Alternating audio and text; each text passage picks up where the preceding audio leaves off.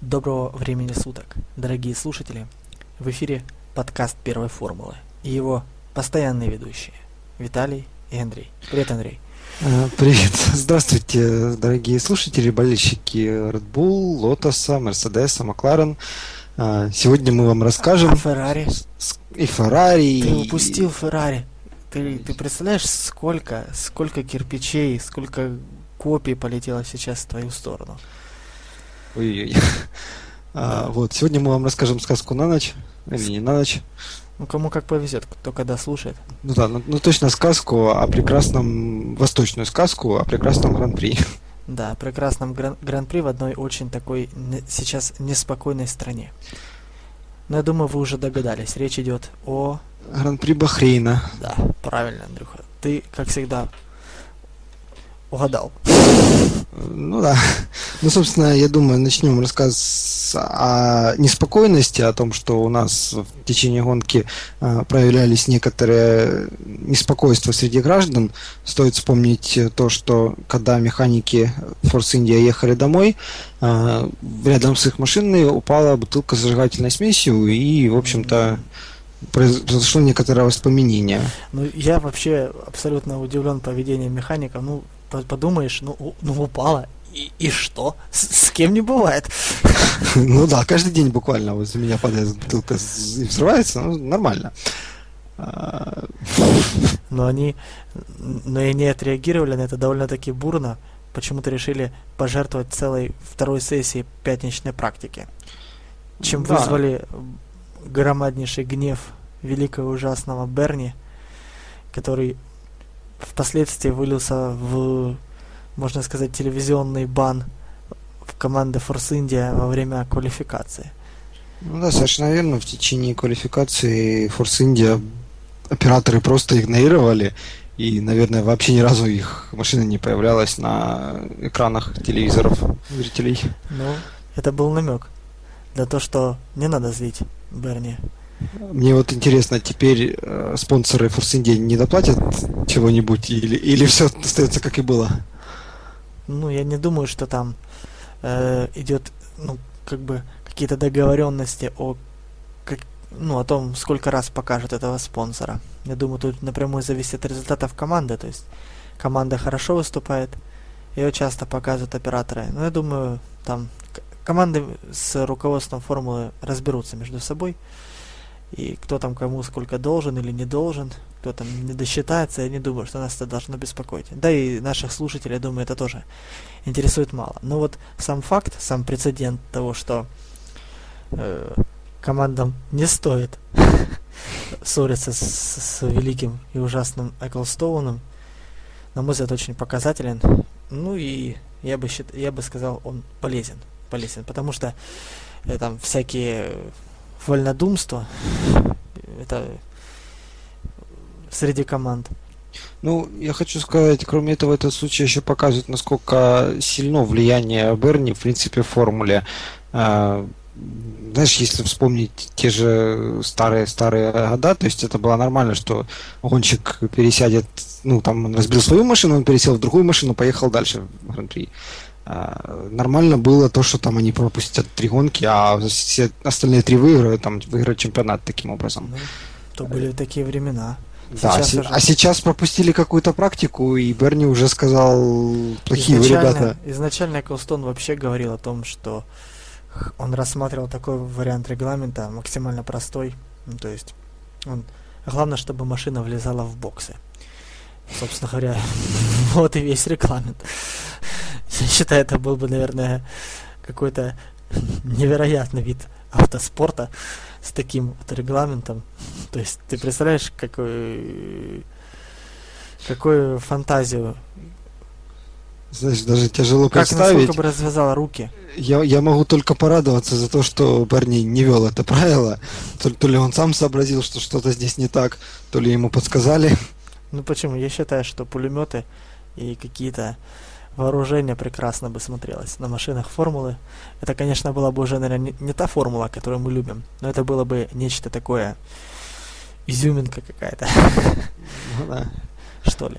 Ну ладно, что-то мы сильно так отвлеклись. э, от Гран-при. Ну, давай перейдем к результатам квалификации. Да, квалификация. Квалификация в этот раз, опять-таки, э, дала много неожиданных результатов. Ну, Итак, парочку. Парочку, ну, парочку. Начнем давай с первой части квалификации. В сенсационно в эту из, во вторую часть, в Q2, не прошел Михаил Шумахер на, на Мерседесах, которые... Как? Ну, которые не только как, но которые прекрасно э, себя показывали на предыдущем Гран-при, да и вообще все ожидали, и на, на практических сессиях они показывали довольно-таки неплохую скорость.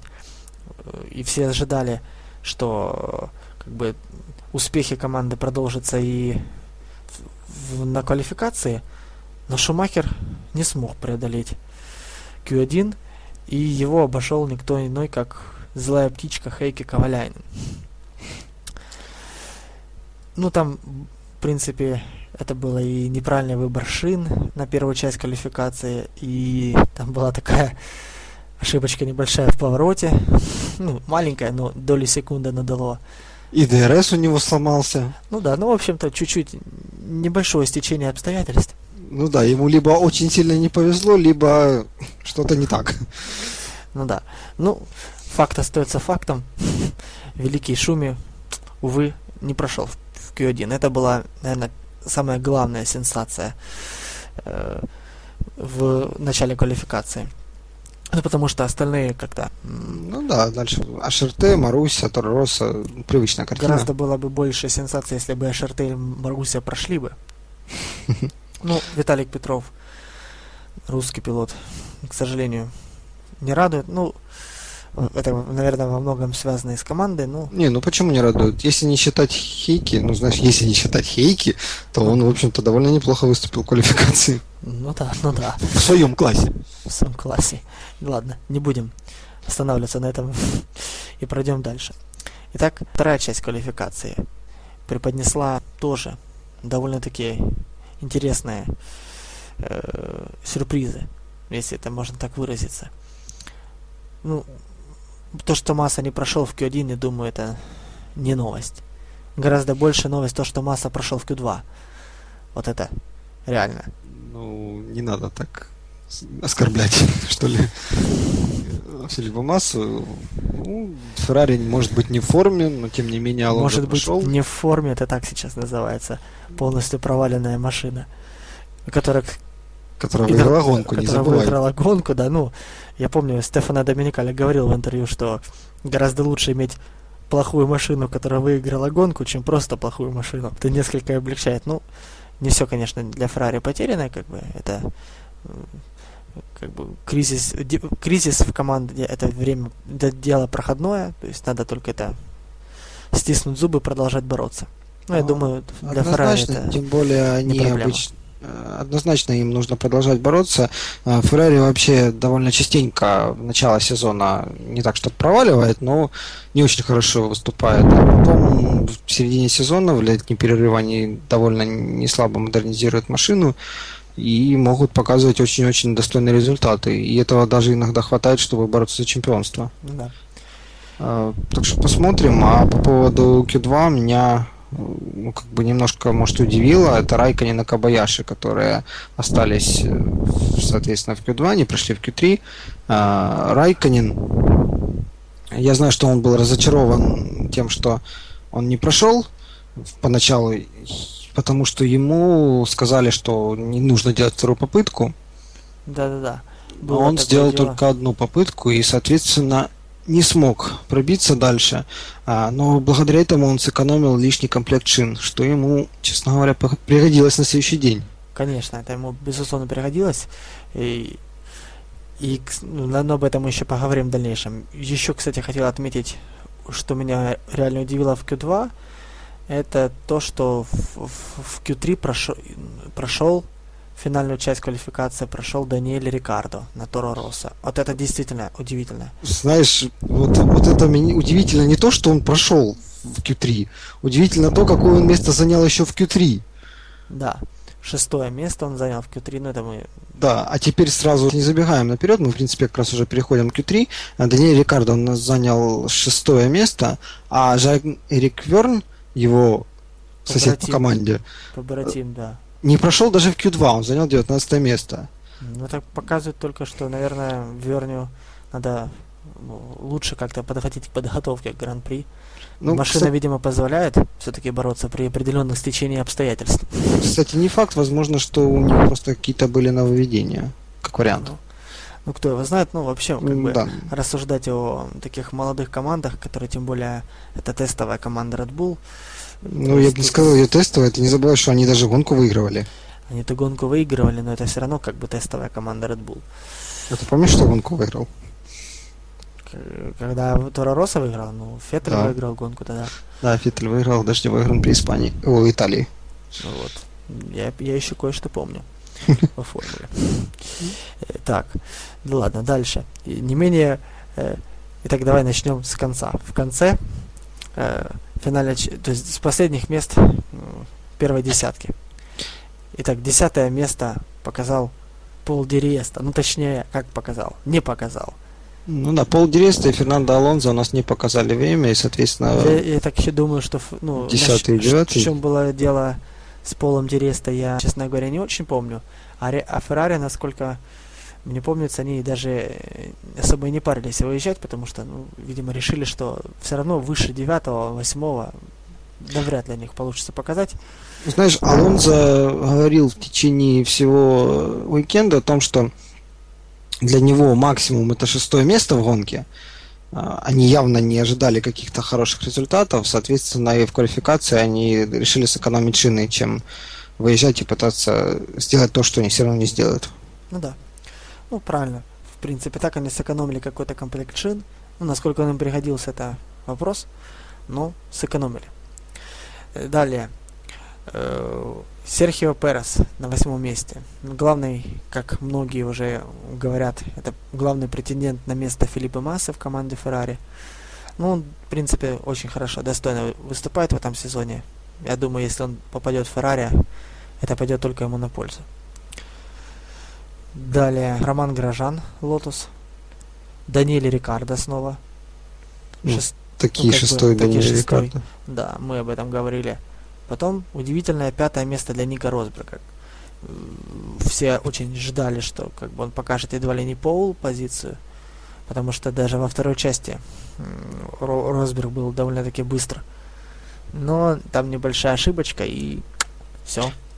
Знаешь, а я не сильно и ждал на самом деле. А, Ника Росберг э, в общем-то, ну как, не Ник Росберг, Мерседес. Мерседес изначально говорили, что для них немного больше подходят те условия, которые были вот в Китае, когда была более прохладная э, погода, и когда у всех не успевали разогреться шины, у Мерседеса они были как раз в идеальном состоянии. А теперь мы получаем жаркую гонку, и, соответственно, Мерседесы едут, скажем так, не в лучшем состоянии. Хотя, да, их WDRS должен был помочь, собственно, Росбергу выиграть гонку. Да. Или не выиграть гонку, выиграть квалификацию. Выиграть квалификацию, да. Гонка это. Ну, квалификация, кстати, как раз получилась жаркая, в отличие от гонки. Но об этом, я тоже думаю, мы с тобой еще поговорим. Потом, следующее у нас Дженсен Баттон, четвертое место. Марк Вебер, третье. Льюис Хэмилтон, второе. И Себастьян Феттель, первое место. Такой получился спаренный сэндвич из Red Bull Макларен, Red Bull Макларен. Да, мне еще понравилось, что они Bull и Макларены стартуют с первых двух рядов друг за дружкой. Да, очень интересно получилось. И надо сказать, э, Red Bull ну, для меня действительно было удивительно то, что они прошли, вот, ну, с, с, показали самое первое, показали первое время квалификации. Я вот почему-то ну, не ожидал от них такого результата. Я ждал сильного выступления, но в этом году фаворитами в квалификациях, мне кажется, как раз именно Макларен и Мерседес. Ну, знаешь, машины же модернизируются потихоньку, и, соответственно, результаты начинают меняться. Кто-то успел что-то поставить, кто-то не успел, кто-то разочаровался в каких-то новинках, у кого-то они просто не сработали именно при данных условиях, то есть не факт, что они на следующей гонке не да. сработают. И, соответственно, мы имеем то, что Red Bull действительно поправились и выиграли квалификацию Феттель возвращается, наконец-то он начнет защищать свой титул, а не просто кататься. Ну, я не думаю, что он просто, кат- что он кат- просто катался по своей воле в предыдущих гран-при. Ну, Просто так складывались обстоятельства. Кстати, Ну да. помнишь, буквально, кажется, два, гран- два гран-при назад мы с тобой говорили, или даже в прошлом, о такой э, минимальной разнице в результатах по времени, в результатах, э, показанных гонщиками на квалификации. То есть между первым местом и одиннадцатым там мизерные доли секунды. Да-да-да, было на 3 Так, такая тенденция продолжается уже. И судя по всему, нас ждет такой же напряженный сезон. То есть результаты э, надо, надо быть готовым к тому, что, скажем, первая десятка спокойно может уместиться не то, что в, в полсекунды, даже, наверное, в треть секунды она вполне может уместиться. Э, Если я ничего не путаю, э, во второй части квалификации э, Росберг показал время на 10 сотых, чуть на 10 сотых больше, чем Хэмилтон. То есть, понимаешь, разница 10 сотых. То есть это я вообще Ну смотрел да. и был просто в шоке. То есть если уже э, разница пойдет на сотые секунды, то На самом деле это, в общем-то, довольно неплохо, если мы сравним, опять же, а, ту же вторую сессию. Конечно, я не за те места говорю, шестое и седьмое во второй сессии были Кабаяши и Килкенберг. У них была разница в одну тысячную. Я как-то этот момент упустил, возможно. Но и я помню очень, как были реально удивлены довольно-таки э, комментаторы канала Sky, которые были это it's amazing, как они сказали. Ну, Вопрос в том, что действительно мы имеем очень высокую, в принципе, плотность. То есть между каждыми гонщиками не больше, грубо говоря, одной десятой секунды. Это спокойно. А то и меньше. Намного меньше. конечно. Ну, в общем, квалификация показала, что нас ожидает, наверное, не менее насыщенный гран-при, чем в Китае. Но все оказалось еще лучше. Ну да, с какой-то стороны, да. Я, Ну, я, Я, имею в честно, виду, чем показалась квалификация. Ну да. Я, честно говоря, когда ну, готовил себя морально к просмотру нынешнего Гран-при Бахрейна, я э, был еще под огромным впечатлением от китайского уикенда и был уверен, что, наверное, это, ну, как минимум на некоторые, на несколько месяцев, наверное, будет с таким самым интересным, самым запоминающимся Гран-при. Но потом, когда я посмотрел Гран-при Бахрейна, я после него понял, что в целом по, по, по интересности этот уикенд, наверное, ну, наверное, ни в чем не уступил Китаю. Знаешь, Разве что с каким интересом я смотрел Китай, и с каким интересом я вообще не заметил, как прошел Бахрейн, просто пробежала для меня гонка. согласен, еще бахрейновская больше, наверное, гонка вообще прошла практи- совершенно, ну, пролетела на одном дыхании.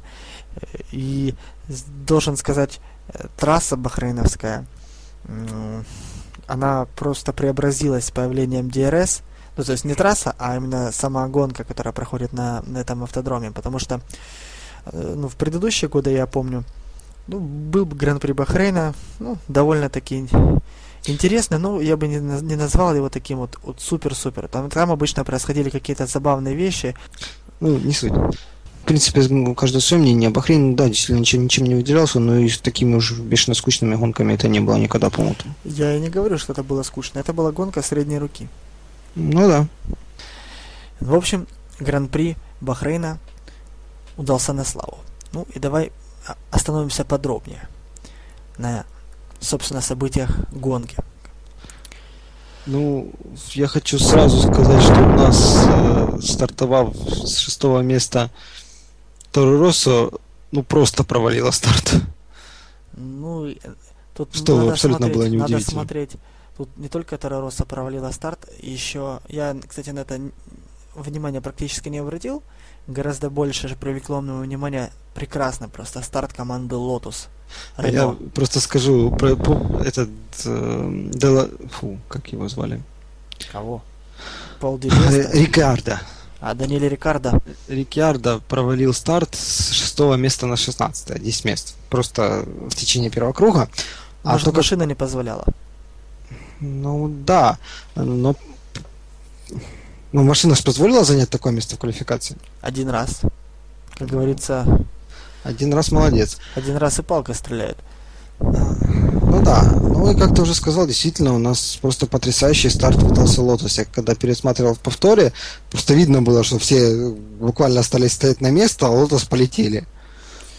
Да, Лотос полетели и э, как бы ну, первые два места не изменились, а вот э, на третье место, по-моему, практически сразу вырвался, ну, практически сразу выбор проиграл свою позицию Кюмиракинину, который начал его давить активно. Не, вначале, это, вначале он проиграл позицию Роману Грожану, а потом Кими э, начал из середины первой десятки творить настоящие чудеса. Сразу вспомнился старый Кими. Причем Кими не времен не по поздних Феррари или поздних Макларен Мерседес, когда он, можно сказать, уже, скажем, был не си... скорее даже поздних Феррари, когда он так не сильно был, можно сказать, присыщен победами, он хотел чего-то нового, а э, это был Кими Райкелин, то есть голодный до победы, который отчаянно сражается за каждую позицию. В общем, э, коман команда Sky Sports была весьма впечатлена стилем езды и вообще э, гонкой, проведенной Кими. Я, в принципе, склонен согласиться с ними. Кими действительно был такой необычный. Можно сказать, Айсмен вернулся точно. Айсмен вернулся точно, причем, мне кажется, это можно было сказать уже по первым гонкам, а в этой гонке просто у них, не знаю, просто, наверное, стечение всех обстоятельств, а, плюс э, у нас была, у них была замена Нища еще на прошлой гонке, они попытались его поменять, но в связи с, с погодными условиями или с другими какими-то условиями эта обновка как-то себя не проявила. На этой неделе они попробовали еще раз поменять нищие и, соответственно, получили результат. Увидели, что они действительно поехали лучше. И сразу же Кими, стартуя с 11 места, прорвался, по-моему, на шестое, если не ошибаюсь, на первом круге. И дальше уже всех обгонял. Обгонял на трассе, обгонял не на пит-стопах, что меня лично очень сильно поразило. Но что меня еще больше поразило, он обгонял не в местах ДРС, он обгонял в местах, где просто в поворотах. То есть... В месте ДРС он как раз не обогнал. Того, ну, кого да. надо было обогнать. Нет, ну он обогнал почти всех, кого надо было. Он, Но он не обогнал вы... главного, кого чуть-чуть надо было обогнать. не, до... не до... обогнал всех. Да. Э, кстати, по поводу еще условий, в которых проходила гонка. Надо отметить, что Гран-при Бахрейна выдался на удивление, ну, можно сказать, не знаю, насколько можно назвать его холодным, но, скажем так, прохладным для Бахрейна. Потому как что я понял, эта ситуация была, была всего... в начале. Э, нет, в течение всего Гран-при, по-моему, э, в течение всей гонки температура трека только, только падала. И я думаю, это не самым позитивным образом сказалось на скорости команды Макларен. Они еще в пятницу не смогли подобрать нормальные настройки для э, своей машины ну, на этом автодроме. И впоследствии это вы, вылилось в и недостаточность, ну, в недостатке скорости, которую показывали их машины, и в нестабильности, которую, опять-таки, можно было заметить, если смотреть из камер пилота, следить, то можно было заметить, что в некоторых поворотах машину просто ну, носит. Я хочу сказать о причинах, почему вообще у нас была более-менее прохладная трасса. Дело в том, что именно перед самой гонкой буквально пошел небольшой дождик. Соответственно, остыла трасса, остыл воздух, и поэтому у нас было прохладно. Но мне лично сложилось впечатление, что со временем, ну, как бы она по-любому нагрелась трасса, она не могла падать, потому что э, ездили машины и шины грели трассу. Но не так сильно, возможно, она нагрелась не так сильно, как это бывает обычно. Хотя мне, честно говоря, тяжело судить. Если я не ошибаюсь, там какой-то период времени температура трека была всего 32 градуса по Цельсию. То есть, представь, в Бахрейне температура ну, трека совсем 32. немного, да, согласен. Это, это вообще. И многие испытывали проблемы с прогревом резины. Э, Еще что стоит отметить, так это то, что все гонщики для старта выбрали э, практически, можно сказать, заговорившись, выбрали софт. Э, это, по-моему, первичный компаунд шин, который был. Конечно, это первичный, потому что этот компаунд быстрее. Да, но он показал себя не очень продолжительным по жизни. Его практически все потом пошли на быстрый пит-стоп, то есть буквально меньше, чем 10 кругов, как начались следующие питы. А единственный, кстати, гонщик, который рискнул стартовать на медиум компаунде, это был Камуи Кабаяси, и он рассчитывал на два пит-стопа. Кстати, гонка внесла коррективы в его тактику, и было проведено все-таки три пит-пита. Я думаю, гонка внесла в коррективы очень многих гонщиков по поводу трех пидстопов. Хотя, может быть, и действительно все практически планировали три пидстопа. А у нас исключением, я забегу вперед, стал только один гонщик, да. который сделал два пидстопа. И это оправдалось на все сто процентов. Да, потому что он, стартуя с десятого места Диреста, он у нас финишировал шестым. А я считаю, для команды, такой команды, как Force India, шестое место – впереди тем более таких пилотов, ну, это победа практически. Это, можно сказать, люди выиграли, выиграли гран-при, они могли смело открывать бутылку шампанского и начинать там праздновать в своем гараже. Я ну, даже не понимаю, почему они это не делали. Можно так, конечно, сказать, но чего-то все-таки не хватает, потому что это место достигнуто не только тем, что такая замечательная тактика была у них, а, собственно, проблемами у других гонщиков, в первую очередь. Ну да. Те же, по сути, впереди него оказались а, оба Лотоса, оба Редбула и один из оставшихся на трассе Мерседесов. Да. Ну, думаю, давай сейчас мы раскроем первую десятку победителей этого уикенда. Первое, десятое место у нас занял Мистер указательный палец. Десятое место а, десятое? у нас занял э, Михаил Шумахер. Это, ну, не знаю, он заработал свое второе очко, то есть, можно сказать, э, увеличил количество заработанных очков в сезоне в два раза. Насколько это большая победа для Шумахера. Ну, я думаю, это небольшая победа, это то есть, скорее, раз, очередное разочарование для него и для команды такой результат. Не везет что-то Шуме. Не пойму я почему. То ли он уже все-таки, хоть и великий чемпион прошлых лет, но он как-то может не может при, приспособиться к современным гонкам. Не знаю почему.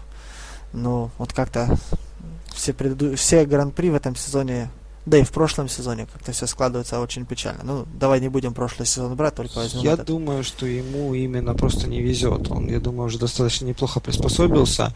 Конкретно в этой гонке, ну, все-таки проблемы в квалификации отразились уже на результатах гонки. Он прорвался довольно-таки неплохо, фактически с последних мест на десятое место. Он же был, он, он, фини, он с 17 позиции заменил мотор, его, ну, не, не мотор, коробку передач поменял, ему да влепили штраф в 5 позиций. Из, 20, из 22 позиции он, конечно, стартовал. С 22 позиции прорваться на 10 в общем-то, довольно неплохо. Конечно, бывали случаи, когда там с последних мест прорывались и выигрывали гонку, но на 10 место это, учитывая данную плотность, мне кажется, ему просто не дали по большому счету больше. Нет. Ну, Шуми, он, конечно, молодец, что он так прорвался, но все равно я, вот лично я, я ожидал чего-то большего. Я, ну, наверное, это многие так ожидают. Вот, э, Шумахер, Мерседес, тем более, как бы, в этом году болит полностью позволяет им бороться за первые места. Поэтому, как бы, ожидаешь, что Шумахер покажется ну, в своем старом обличии, обличии чемпиона, в обличии победителя. Я бы действительно был рад увидеть Шуми на вершине подиума снова. Ну, я, честно говоря, думаю, что тут во многом именно проблемы даже с той же машиной. А, он в прошлой гонке довольно-таки неплохо ехал, но, если я не ошибаюсь, сход ему довольно помешал. Ну, да. Правильно? Э, в, ну, в прошлом там ему помогли механики на пидстопе. Да-да-да. Ну, об этом мы, о, о проблеме механиках на пидстопах мы еще чуть остановимся. Э, что говорить, на девятом месте у нас финишировал, как ты думаешь, кто? Я прямо не поверил своим глазам, как увидел. Филиппа Масса. Это первые очки Масса в сезоне. А, А, наконец-то. а время, по-моему... Кстати, он обогнал Шумахера. Вот, вот, то есть это, я не знаю, как- как, сказать, то ли это для массы невероятный успех, а в то же время для, для Шумахера это, ну, вот опять-таки очередное подтверждение, что ну, как-то результат ожидается, ож- ожидался гораздо больший, чем финиш за массой. Опять-таки, не в обиду болельщикам массы будет сказано, но все-таки я считаю, что, наверное, все-таки для Филиппа, ну, это последний сезон в лучшем случае, если он, конечно, и дальше так будет ехать, то он рискует и не досидеть до конца сезона вообще. Посмотрим, решать это Феррари. Может быть, они увидят какой-то потенциал в этих двух очках. Потенциал в этих двух очках. Я думаю, им стоит бы смотреть на, на свою машину, как ее можно улучшить. Ну вот, ты сам говоришь, проблема-то большей части в машине, чем в гонщике. Ну, Алонсо умудряется и на, и на такой машине. Но Алонзо в этой гонке не так далеко ушел от массы. Кстати, да. Кстати, да. Согласен с тобой. На восьмой позиции у нас Льюис Хэмилтон из команды Макларен. Это, конечно, главное, на мой взгляд, не- главное провал. Провал нынешнего Знаешь, уикенда. со всеми теми приключениями, которые у него были в гонке, по-моему, восьмое место это вау. Это восьмое место вау со всеми теми приключениями, но в целом, если взять выступление команды Макларен, это провал. Во-первых, Однозначно. э, Баттон даже не финишировал. э, Его буквально за несколько кругов до финиша его зазвали в боксы, потому что сказали, что надо по- поменяем коробку передач, чтобы, ну, У него возникли проблемы с машиной, да, и я так понимаю. там проблемы, ну и команда решила, чтобы не получать штраф за следующую, ну, за замену коробки после гонки, лучше. Баттон все равно очки на очки не претендовал. Но, кстати, почему он не претендовал на очки? Об этом и вообще почему Хэмилтон занял, собственно говоря, восьмую позицию. Я предлагаю остановиться подробнее. Давай. Вот уже четвертый гран-при в этом сезоне, то есть четвертый из четырех. Мою любимую команду Макларен Мерседес преследует э, просто какой-то страшный бич. Этот бич называется пит-стоп. Я, не- честно говоря, прямо вот не знаю, что и думать. То есть э, это команда, которая, ну, это одна из двух выда- самых выда- ну даже, ладно, одна из трех самых выдающихся команд в истории Формулы-1. Не, ну если брать две, то, в общем-то, Ну, если брать Макларен две, в эти да. две входит. Ну да. Ну я просто, чтобы не обидеть, там скажет только две, там зазнались. Ладно, ладно. Вильямс тоже причислим. Однозначно Вильям следует причислять, на самом деле. И так вот, э, их преследуют, причем проблемы с одним и тем же задним правым колесом. Но это особенно... Левым. ле- ой, задним левым колесом, извиняюсь. Да, да, левым колесом. Э, это особенно... Ну, это, это было видно еще в, в Малайзии, это было видно. Потом это гораздо более отчетливо было видно в, э, в Китае. Ну и просто феерично, показательно это было продемонстрировано в, в Бахрейне. То есть на одном только Хэмилтоне они умудрились два раза Из трех стопов. из трех пидстопов провести... Да, нет, во все- вообще все пидстопы были ужасные, которые они провели. Все. Нет, последний был не, ну, Девять, ничего так, восемь. 4 секунды. Четыре секунды. Да, последний прошел ну, более-менее нормально, а первые два, первый был 14, а второй 9, если я ничего не Девять. путаю. Ну, это, ну это, это, это, это ужасно просто. да. Однозначно, это ужасно, это проблемы именно... Причем и с Баттоном то же самое. Они случилось. У Баттона тоже был ужасный пидстоп и тоже с задним левым колесом. В этой гонке у него не было проблем с подстопами. Были. Были. было. Были. Внимательно пересмотри гонку. Были проблемы у Баттона с пидстопом. Там э, вообще у команд, насколько я понял, э, там проблема на самом деле довольно-таки комплексная. Ну, одна из основных причин, но только подчеркну одна, это э, именно проблема механика.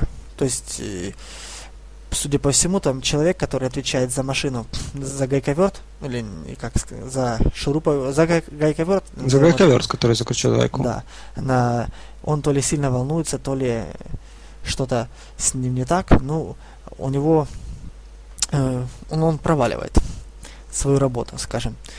Э, плюс еще очень интересный момент принес Тед, Кравец, это ведущий канала Sky. Он показал такую деталь. Это, как сказать, не гайка, там э, диски формулы, ну, диски, то есть диски, шины формульной команды, они держатся там на таком очень интересном детальке, которая из, если я не ошибаюсь, вроде бы сделана из титанового сплава да. некоторого.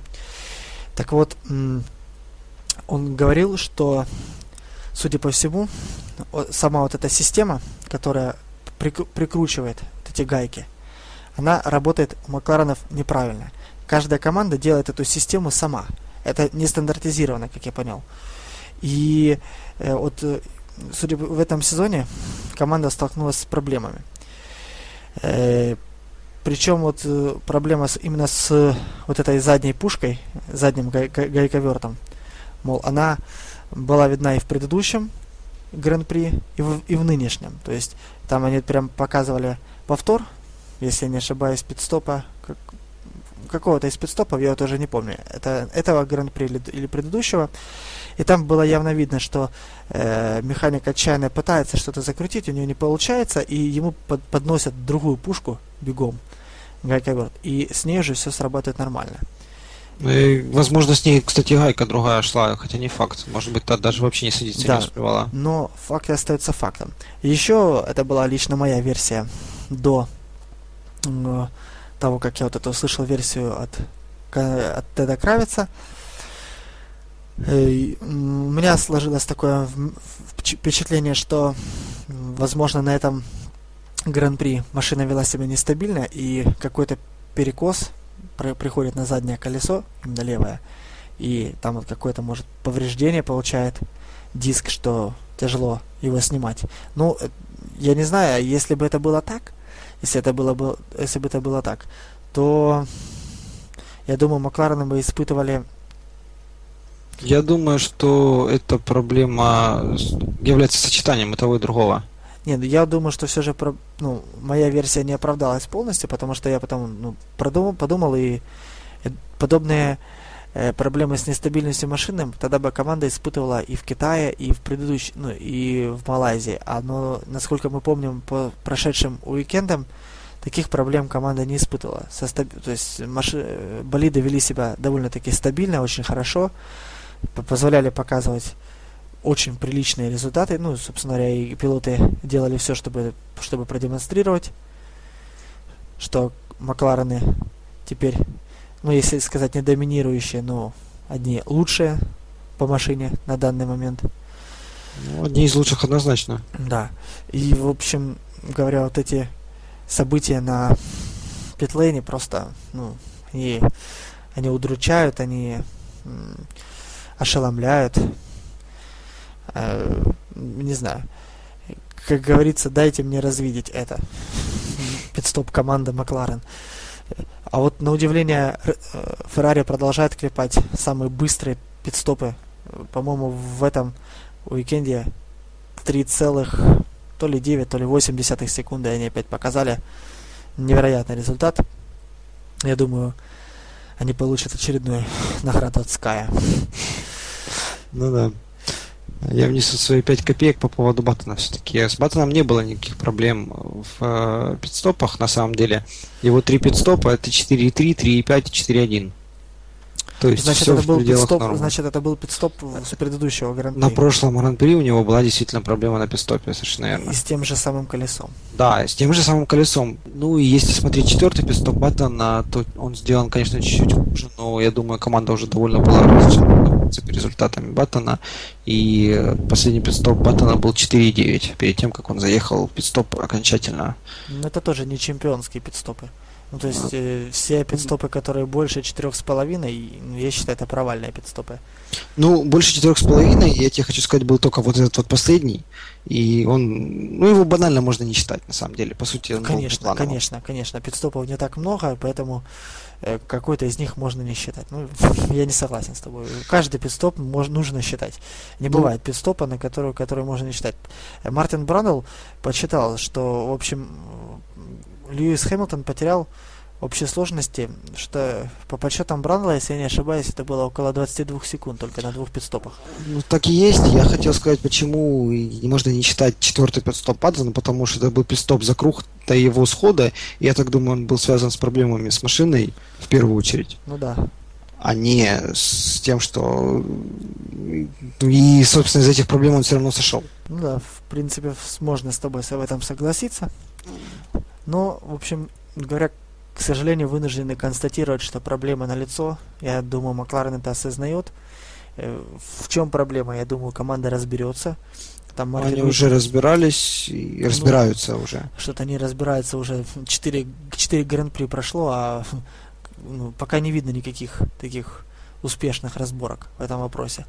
Я думаю, ну, Мартин Уитман правда, сказал, что они проведут эту профилактическую беседу с механиком, типа никто на него сейчас не должен давить, там, мол, наоборот, команда должна сплотиться, там, показать, ну, что, ну, в общем, как всегда, э, ну, не, не, сказал, в принципе, вещи правильные, но я думаю, надо внимательно подойти к этому вопросу. Возможно, даже, как бы жестоко это не звучало, но может даже заменить этого механика, если он не, не, не справляется с волнением, то команда не должна страдать от этого. Плюс, конечно же, должны решить эту техническую проблему с гайковертом. Ну, я не верю, что это такая сложная так, технология.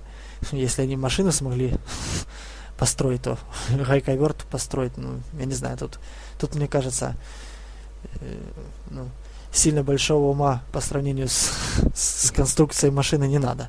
Ну да, согласен, очень обидно построить одну из самых быстрых машин и при этом проигрывать из-за того, что мы не можем закручивать гайки. Просто, это да. просто обидно. Это обидно и досадно. И, и не ладно ни в коем мере. Да. Ну, предлагаю переходить дальше. У нас после дальше, впереди дальше. Хэмилтона Алонзо. Он чуть-чуть не дотянул до того результата, который он себе поручил как свой максимум. А, он поручил шестое место, а сам финишировал седьмом. А, помешало ему финишировать шестым именно Пол Диреста с двумя пидстопами. Да, кстати, единственный пилот, который с двумя пидстопами. Причем в конце у Алонса там был реальный шанс буквально перед самым финишем. Алонсо надеялся достичь пола, но пол сумел дотянуть. Да, там три десятых разницы. Да, там э, прямо было видно, как а, обе машины прям мчатся к финишной черте, и Алонзо очень, очень хотел обойти на финише, но не получилось. Но я думаю, если бы Феррари была бы в форме, тут уже бы вопрос бы не стоял. Я думаю, если бы Феррари была в форме, они бы это сделали на пару кругов раньше, нежели на пару, в конце. Ну, думаю, на самом это... деле очень редко обгоняют на финишной прямой, финишной да. окончательной прямой в конце гонки. Поэтому... Да. И следующее, это Ника Росберг, пятый позиция. Пятая позиция. Мерседес все-таки какие-то результаты может показывать, даже если они на неподходящих для них условиях. Собственно, Ника Росберг демонстрирует. Да, кстати, Ника Росберг на этом уикенде продемонстрировал такие, можно сказать, лучшие черты Хэмилтона. Если это можно назвать лучшими чертами.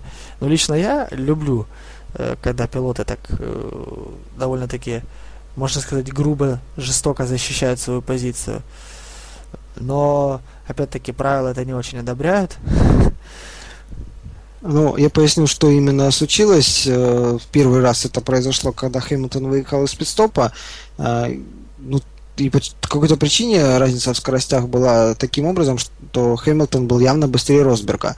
Э, и в момент защиты Росберг буквально вытолкнул Хэмилтона с трассы. Хэмилтона просто не оставалось места на трассе. Да. И что меня поразило, Хэмилтон обогнал Росберга вне трассы, фактически. Но самое интересное, знаешь ли, э, вообще э, как бы Хэмилтон при всем его боевом стиле пилотирования, он, насколько мне помнится, такого себе не позволяет, то есть полностью вытолкнуть с трассы.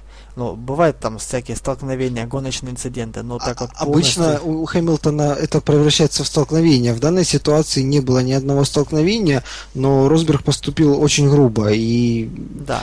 Это, можно сказать, что это было именно в стиле Хэмилтона, но это была немножко по-другому. Это была немного другая такая грубость, боевитость, я бы сказал. И я хочу сказать, что это было все в одном повороте. Ника Росберга, кроме этого, была такая ситуация, повторилась еще два-три раза. С Алонзо это прежде всего повторилась такая ситуация. В частности, с Алонзо, да.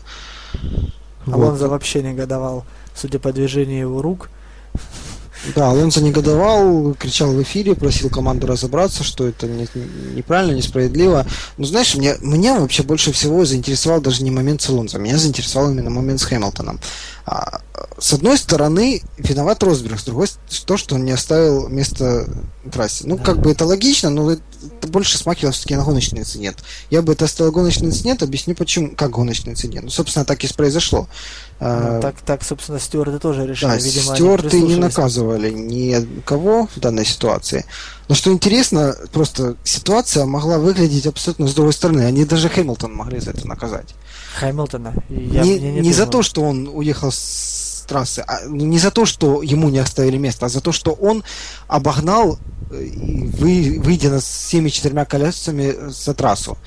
Не, Регламент ну, фактически не позволяет выходить всеми четырьмя колесами за трассу и за счет этого выигрывать позиции. Ну, это, мне кажется, тут все-таки не надо отходить от здравого смысла. И как бы если прислушаться к здравому смыслу, то Хэмилтона, безусловно, никоим образом не могли наказать. Это ну, ну, фантазия просто, на мой взгляд. Не, ну было совершенно верно. Это как бы просто если вот если взять вот, исследовать ну, досконально буквам. Это если быть таким придирчивым, но тут надо понимать, что есть буква закона, а есть дух. Поэтому дух это дело такое, очень зыбкое. Эм, ну, кстати, на мой взгляд, тут... А чему следовать, духу или букве? Надо э, гармонично, гармонично, знаешь, так вот, помеж крапельками, как говорил один очень такой известный политик. Э, объясни, какой политик. Я не знаю, слушатели тем более. Ну, был такой президент Украины, Николай, это Николай, Леонид Макарович Кравчук, так он любил так, помеж крапельками, помеж крапельками. Mm-hmm. Так вот, э, я хотел объяснить, э, в чем причина, на мой взгляд, такого агрессивного поведения Росберга.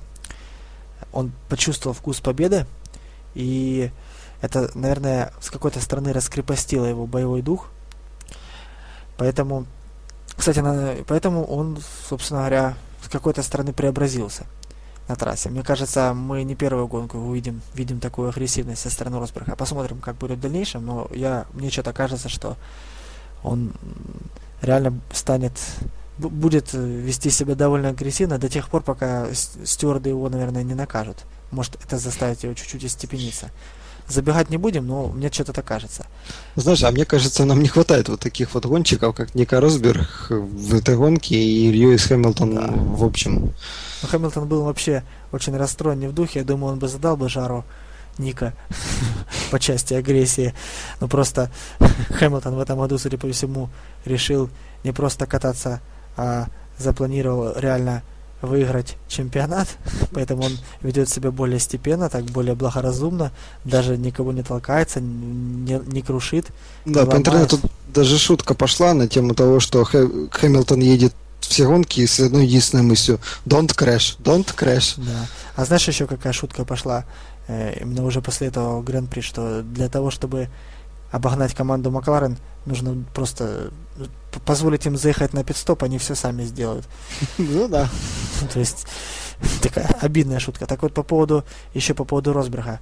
Э, кстати, не знаю, заметил ты или нет, я думаю, нашим слушателям все равно будет интересно, то, то тоже будет, точнее, интересно услышать, что Росберг, он является, э, скажем так, э, представителем третьей династии гонщиков-победителей. Ну, то есть, когда отец и сын являются одновременно э, как минимум победителями Гран-при Формулы-1, ну, как максимум, в некоторых случаях и чемпионами.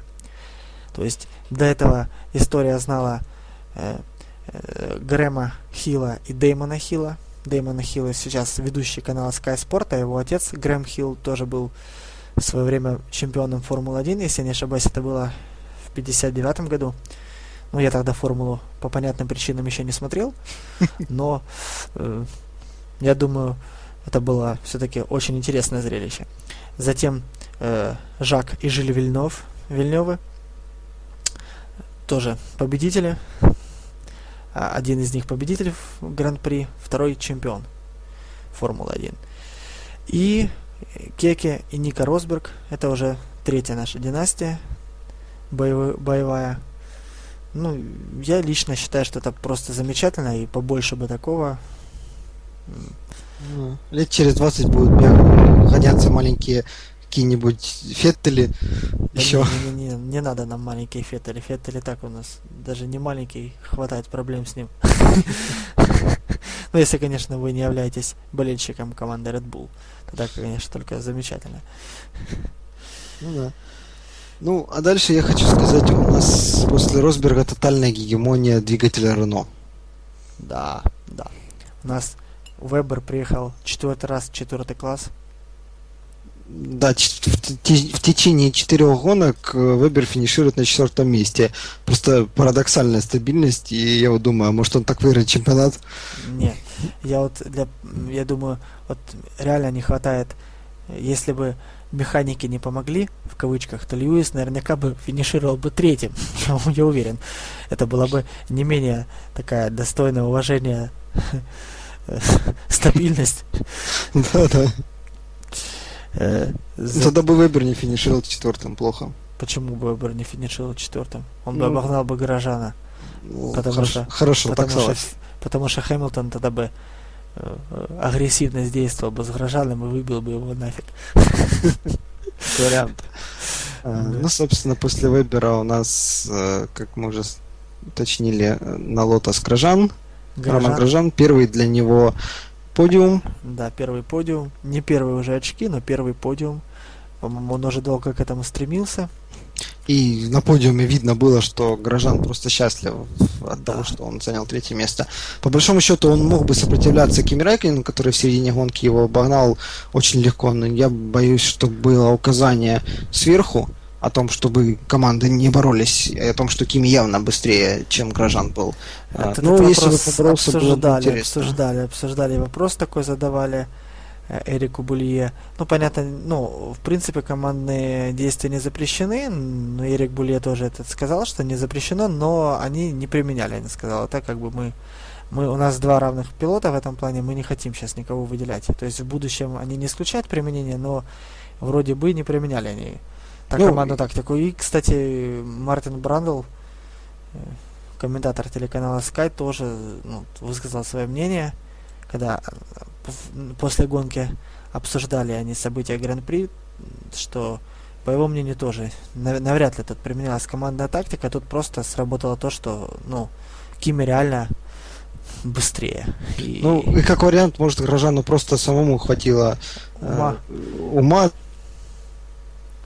пару кругов назад был не виден в зеркалах, а сейчас он его уже вот вроде как обгоняет, и, соответственно, просто его аккуратно пропустить.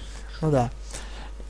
Ну, в общем, на втором месте у нас Кими Райкерин, Айсмен, рвался к победе, рвался на всех парах. Рвался к победе, и после второго пидстопа конкретно он догнал Феттеля, он даже один раз ну, вот-вот вроде высунул даже нос впереди Феттеля, но так и не смог его обогнать.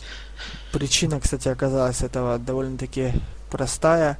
Как потом выяснилось в выходе гран, ну, Гран-при, Кими каким-то образом в одном из поворотов чуть-чуть зацепил э, одного из пилотов команды Ferrari и повредил переднюю часть носовую.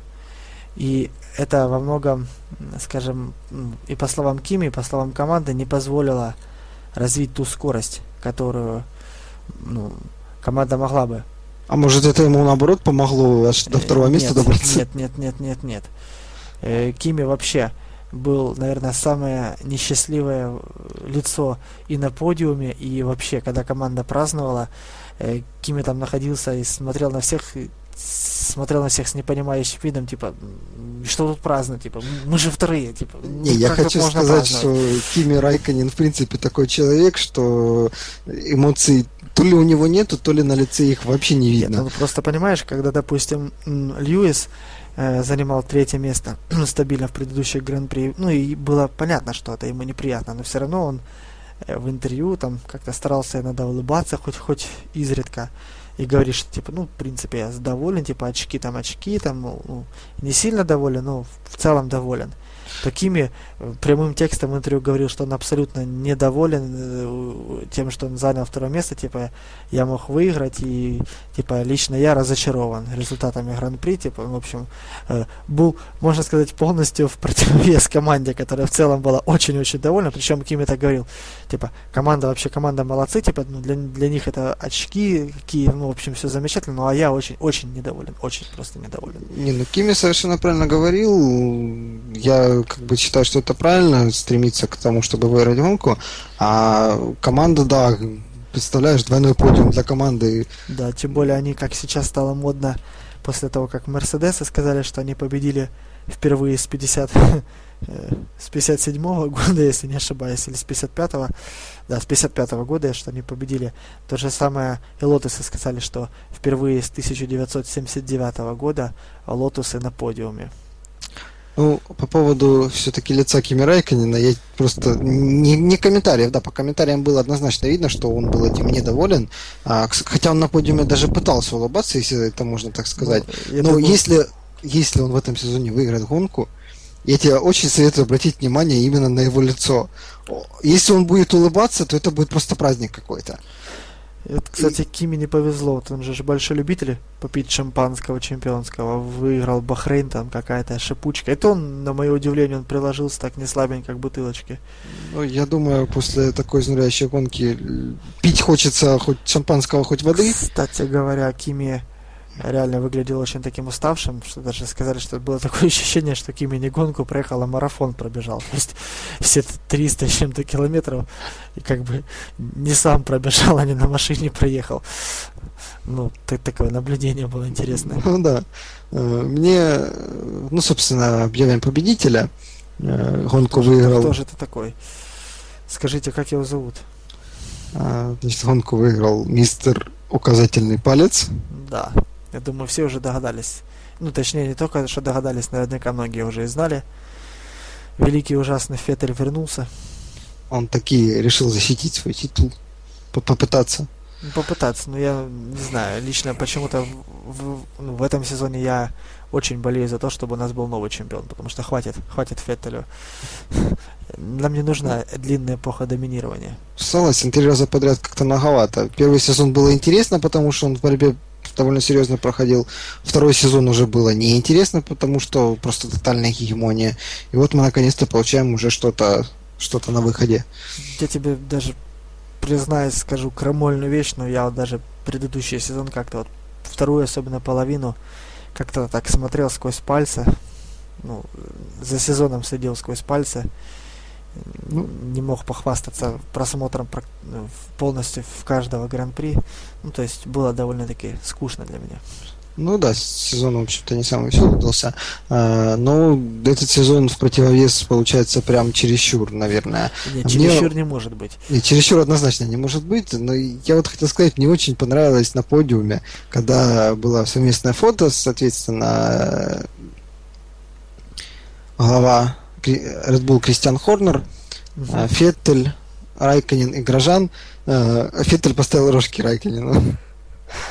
Такая детская шалость, но мне как-то так запомнилось, очень интересная фотография вышла. Ну, типа, и, не будь занудой, раз... не, не грусти на подиуме. Хотел да, классную фотографию. Когда Кими пытался, можно сказать, улыбаться. Вот он пытался улыбаться, но, видимо, ему Феттель говорит, типа, Кими, ну, не грусти, не порть нам фотографию своим унылым видом. Да. Сделай хоть что-то подобие улыбки. Ну, кстати, вспоминаю те года, когда Кими еще ездил за Макларен за Феррари, ходила такая шутка, опять же, по интернету. А, как бы одна фотка Кими Райконина задвоенная там 10 раз, и на каждой написана эмоция, там, у, рад, счастлив, грустен, и фотка абсолютно одна и та же, то есть не, не отличается абсолютно никакой эмоциональностью его лицо. Ну, Кими не любитель проявлять эмоциональность. Типичное проявление покерфейс. Да, именно пофиг, покерфейс. Пофиг фейс. Пофиг, пофиг, покерфейс, это в принципе. Вот. И, собственно, он даже интервью на самом деле дает довольно такие э, короткие, скажем так. Он не отвечает развернуто на вопросы, он отвечает конкретно заданные вопросы и все. Да, заметил я такое дело. И, ну и он довольно-таки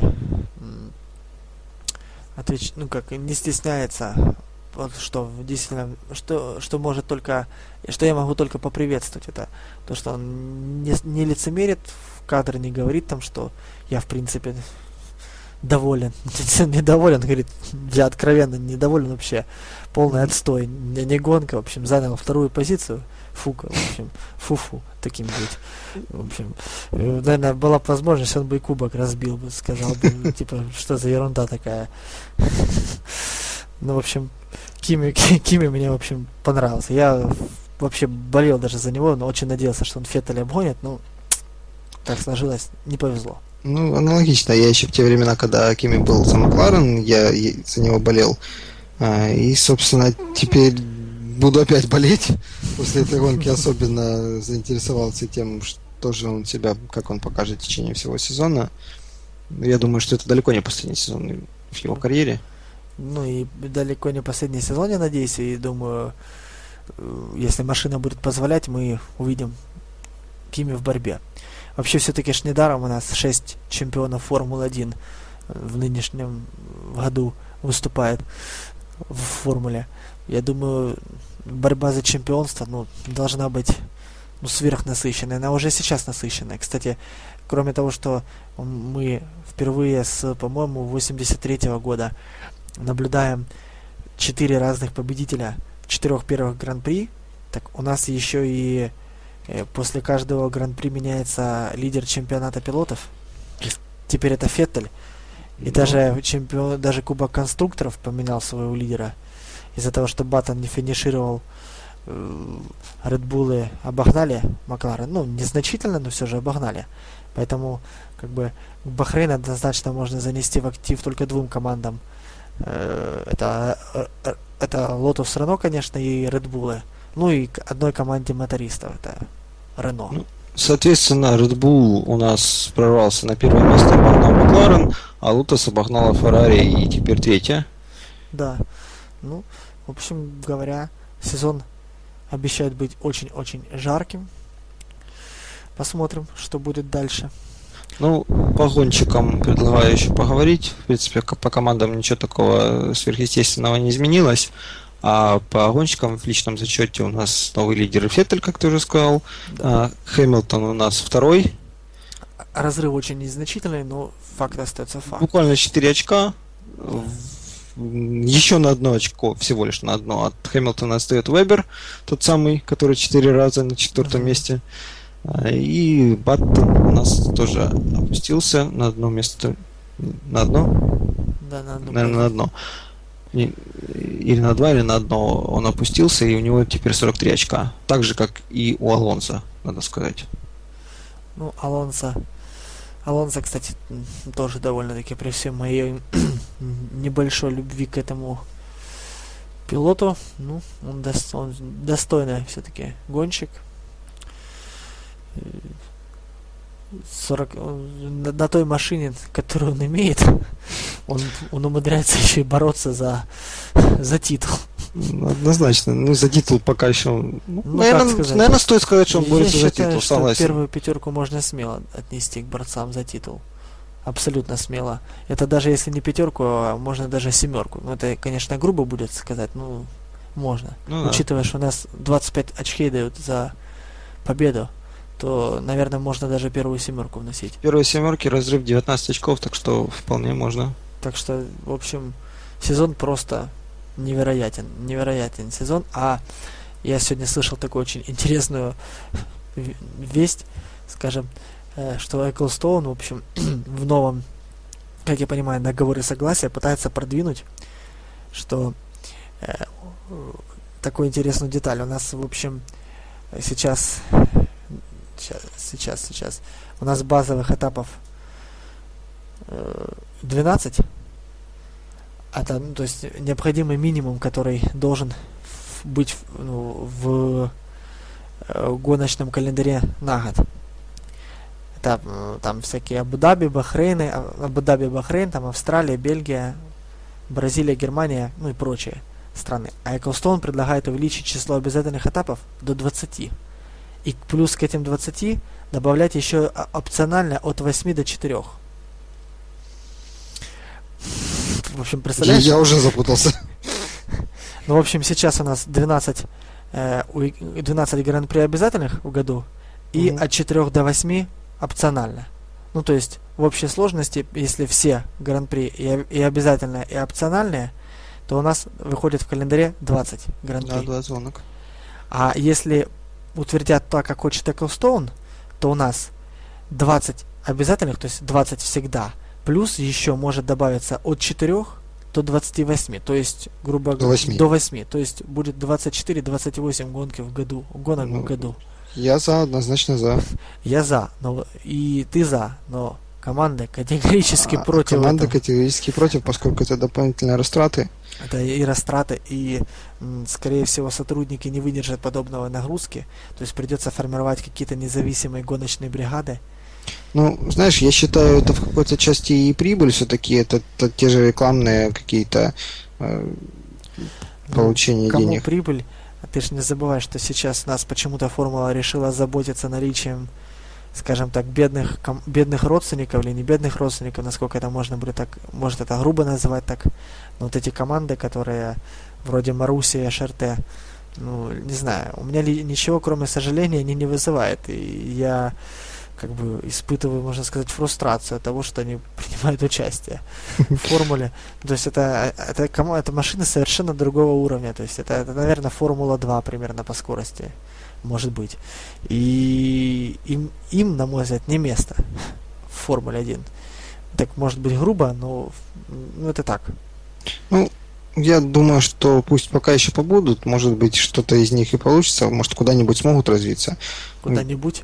Я бы им еще года два дал максимум, если через два года они останутся там же, где они есть, тогда уже... Они уже, по-моему, по два года каждая, или даже уже больше. Нет, ну, я считаю, что два года в принципе мало, а вот лет пять для того, чтобы понять, типа, команды есть ли потенциал вообще.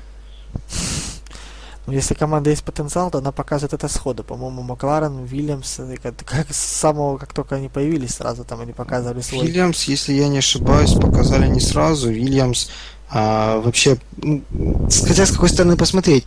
А, дело в том, что Фрэнк Вильямс, когда делал команду, он вначале сделал Вильямс спорттим или как-то так, а, которая не блистала результатами, скажем так.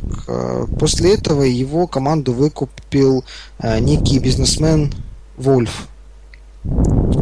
И буквально выгнал Вильямса из своей же команды, считай. И Вольф тоже буквально пару лет поработал и, соответственно, покинул чемпионат без каких-то особых достижений. И вот со второй попытки Вильямс создал уже вторую команду, назвал ее, если не ошибаюсь, Вильямс Инжиниринг. И вот она уже начала показывать результаты буквально с первого сезона какие-то неплохие результаты. Ну, в общем, это И дело... именно она переросла в современный Вильямс. Не та первая попытка. Ну, в общем, посмотрим, как оно все сложится, к чему оно все выведет.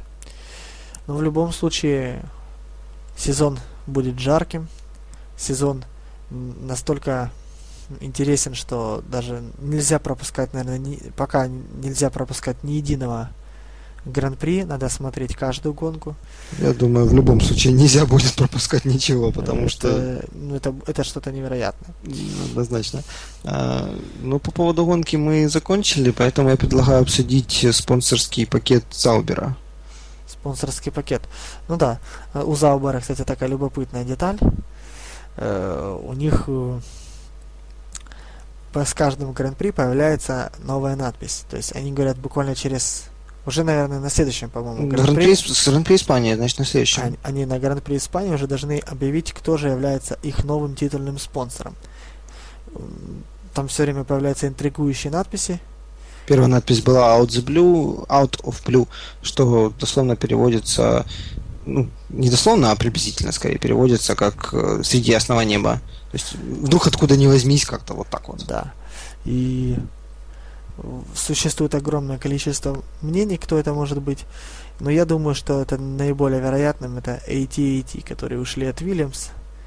И, скорее всего, они перейдут к Заубер. Ну, это мое такое предчувствие. Я не знаю почему. Что ну, ты думаешь по этому поводу? Знаешь, мне тяжело даже гадать, что, но мне очень нравится подход. Газпром. Внезапно так, прикинь. А вот в Blue такой Газпром. Газпром, кстати, был спонсором Формулы 1, Формулы 1 какой-то команды, не команды не лидера, а вот команд как раз второго эшелона, а, но да, он присутствовал в Формуле 1. Кстати, из спонсора мне очень нравится, а, даже Касперский рекламирует Феррари. О, так не только Э, если ты заметил, все гонщики Феррари, Феррари это, можно сказать, генералы армии Касперского. У, него, у них на их гоночных э, э комбинезонах, если ты обратишь внимание, надписи Касперский, как погоны на плечах. Генералы или солдаты армии Касперского. Алонзо и Масса, как минимум, точно. Интересная деталь. Вот. И мне очень нравится именно подход э, то ли Заубера, то ли ну, команды Заубер по поводу того, что они вот на вот этом месте начали какие-то надписи такие интригующие появлять. То есть они вызвали к этому потрясающий интерес, и кто бы там ни появился, этот кто-то уже заработал огромное внимание к себе, да. И очень много разговоров будет о том, когда выяснится, собственно, кто это такой. Вообще Заубер, нам, мне очень нравится, как они развиваются. Тут... Мне Заубер, кстати, очень давно нравится, но пока они не показывали впечатля... действительно впечатляющих результатов. Ну, а, вот я сейчас, я тоже как бы не сильно это замечал, но вот сейчас я вот смотрю и вспоминаю предыдущие годы, и в принципе виден прогресс, что из года в год команда двигается чуть-чуть. Чуть-чуть, они чуть довольно постепенно. сильно продвинулись, когда он, они принадлежали BMW, а потом BMW мне внезапно захотели уйти, и собственно команда осталась ничем. Благо Питер Заубер вовремя нашелся и ее выкупил обратно. Ну, и, собственно, команда в тот момент она очень сильно потеряла по очкам и так далее. Кстати, было, были мысли, в частности, у меня, что команда проявит себя где-то так же, как проявила себя э, Браун, когда ушла Honda. А, а, командой завладел Браун, и команда так выстрелила в тот сезон, что заработала все, что только можно. Я, у меня были мысли, что BMW ушла где-то так же, э, оставив потрясающую машину, потрясающее шасси, просто взяли и ушли. А, но Заубер в тот сезон как раз не очень не блистал. И с тех пор они действительно начали расти, довольно-таки неплохо расти.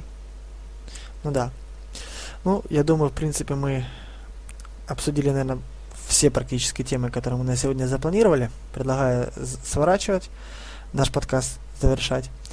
И хочу сказать, что э, ну, если раскрою такой, наверное, небольшой секрет слушателям, если все сложится удачно, то уже в следующем подкасте грядут такие некоторые изменения, которые, ну, как я надеюсь, самым позитивным образом отражаться на качестве наших подкастов. В общем, оставайтесь с нами на одной волне.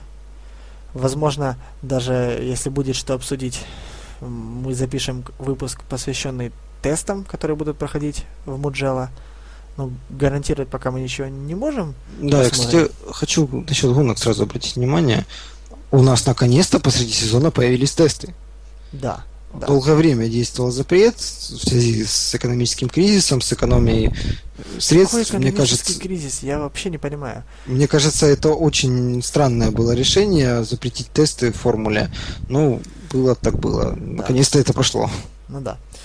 Хорошо, тесты возвращаются. И еще по поводу нашего подкаста, если ну, кто-то, кто, не знаю, может, кто обратил внимание или нет, но у нас заработал официальный твиттер – нашего подкаста. Это подкаст подчеркивание, подчеркивание PPF. PPF латиницей. Э, ищите в Твиттере, мы всегда рады ответить на ваши вопросы, услышать какие-то комментарии ваши, пожелания. Пишите, будем рады, если и через Твиттер вы будете держать с нами связь. Скоро ожидается, что мы запустим свое представительство и ВКонтакте, если там понадобится, возможно, даже в Фейсбуке. Ну, в общем, мы будем вас информировать о дальнейшем развитии нашего подкаста. В общем, оставайтесь с нами на одной волне. С вами был, был подкаст Первой формулы. До свидания, спасибо за внимание. Да. До новых встреч.